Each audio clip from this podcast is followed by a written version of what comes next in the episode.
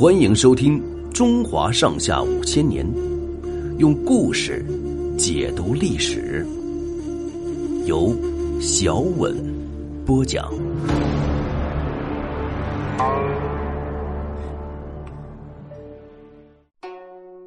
瓦岗军开仓分粮。瓦岗军首领翟让，本来是东郡的一个小吏，因为得罪了上司，被打进牢监，还被判了死罪。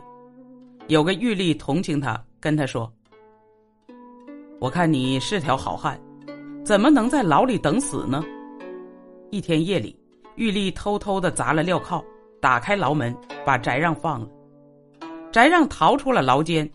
逃到东郡附近的瓦岗寨，召集了一些贫苦农民，组织了一支起义队伍。当地一些青年人听到这个消息，都来投奔他。其中有一个青年叫徐世绩，年纪才十七岁，不但武艺高强，而且很有计谋。徐世绩劝翟让说：“这里附近都是贫苦的老乡，我们不应该去打扰他们。我看荥阳一带。”来往的豪门富商很多，不如到那里去筹办点钱粮。翟让就听从了徐世绩的意见，带领农民军到荥阳一带，专门打击官府富商，夺取大批资财。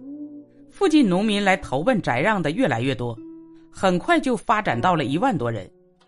李密投奔翟让以后，帮助翟让整顿人马。那时候，附近各地还有一些小股的农民队伍。李密到各处去联络，说服他们联合起来，听从翟让的指挥。翟让十分高兴，跟李密渐渐亲近起来。翟让虽然有了很多人马，但是他并没有想到自己能推翻隋炀帝。李密对翟让说：“从前刘邦、项羽本来也是普通百姓，后来终于推翻秦朝。现在皇上昏庸暴虐，百姓怨声载道。”官军大部分又远在辽东，您手下兵强马壮，要拿下东都和长安，打倒暴君，还不是轻而易举的事儿。翟让听了很高兴，对李密说：“你的意见太好了，我倒没想到这一点呢。”接着两人商量了一番，决定先攻打荥阳。荥阳太守向隋炀帝告急。隋炀帝派大将张须陀带大军镇压。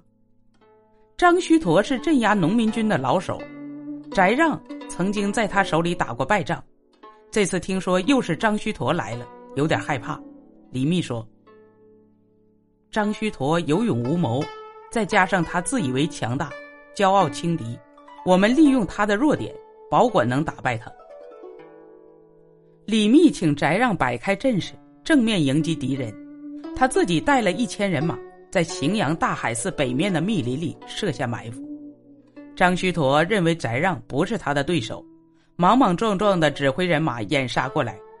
翟让抵挡了一阵儿假装败退。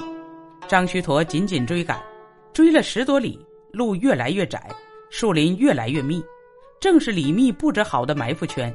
李密一声令下，埋伏的瓦岗军将士一齐杀出，把张须陀的人马。团团围住，张须陀虽然勇猛，但是被伏兵层层包围，左冲右突，没法脱围，终于全军覆没。张须陀也被起义军打死了。经过这一场战斗，李密在瓦岗军里提高了威信。李密不但号令严明，而且生活朴素，凡是从敌人那里缴获来的钱财，他都分给起义将士。日子一久，将士们就渐渐的向着他了。第二年春天，李密劝说翟让，趁隋炀帝在江都巡游、东都空虚的机会进攻东都。瓦岗军派人到东都刺探军情，被隋朝官员发觉，加强了东都的防御。李密就改变计划，提议先攻打东都附近的兴洛仓。兴洛仓也叫做洛口仓，是隋王朝建造的最大的一个粮仓，仓城周围二十多里。城里挖了三千个大窖，每个窖里贮藏着八千石粮食，这都是隋王朝多年来从各地农民身上搜刮来的血汗。翟让、李密两人带七千名精兵攻打星落仓，这些兵士原是流离失所的农民，一听说要攻打官府的粮仓，个个摩拳擦掌，勇气百倍。他们向星落仓发起猛攻，驻守在星落仓的隋军还想顽抗，但是怎么也抵挡不住像插翅猛虎一般的瓦岗军，星落仓被攻破了。瓦岗军攻破星落仓以后，立刻发布命令，开仓分粮，兵士们打开一口口粮窖。让老百姓尽情的拿，受饥挨饿的农民从四面八方涌向粮仓，从头发花白的老人到背着孩子的妇女，一个个眼里带着激动的泪花前来领粮。大伙儿对瓦岗军的感激心情就不用提了。接着，瓦岗军又打败了东都派来的随军救兵。到这时候，瓦岗军的指挥权渐渐集中在李密手里。翟让觉得自己的才能不如李密，就把首领的地位让给李密。大家推李密为魏公，兼任行军元帅。瓦岗军在洛口建立了自己的政权后，乘胜攻下许多郡县，隋朝官吏兵士纷纷投降。瓦岗军一面继续围攻东都，一面发出讨伐隋炀帝的檄文，声讨炀帝的罪恶，号召百姓起来推翻隋王朝的统治。这一来，把整个中原都震动了。正当瓦岗军胜利发展的时候，内部发生了严重分裂。翟让把首领位子让给李密后，翟让手下有些将领很不愿意，有人劝翟让把权夺回来，翟让却总是笑呵呵的不当一回事儿。但是这些话传到李密耳朵里，李密就很不高兴。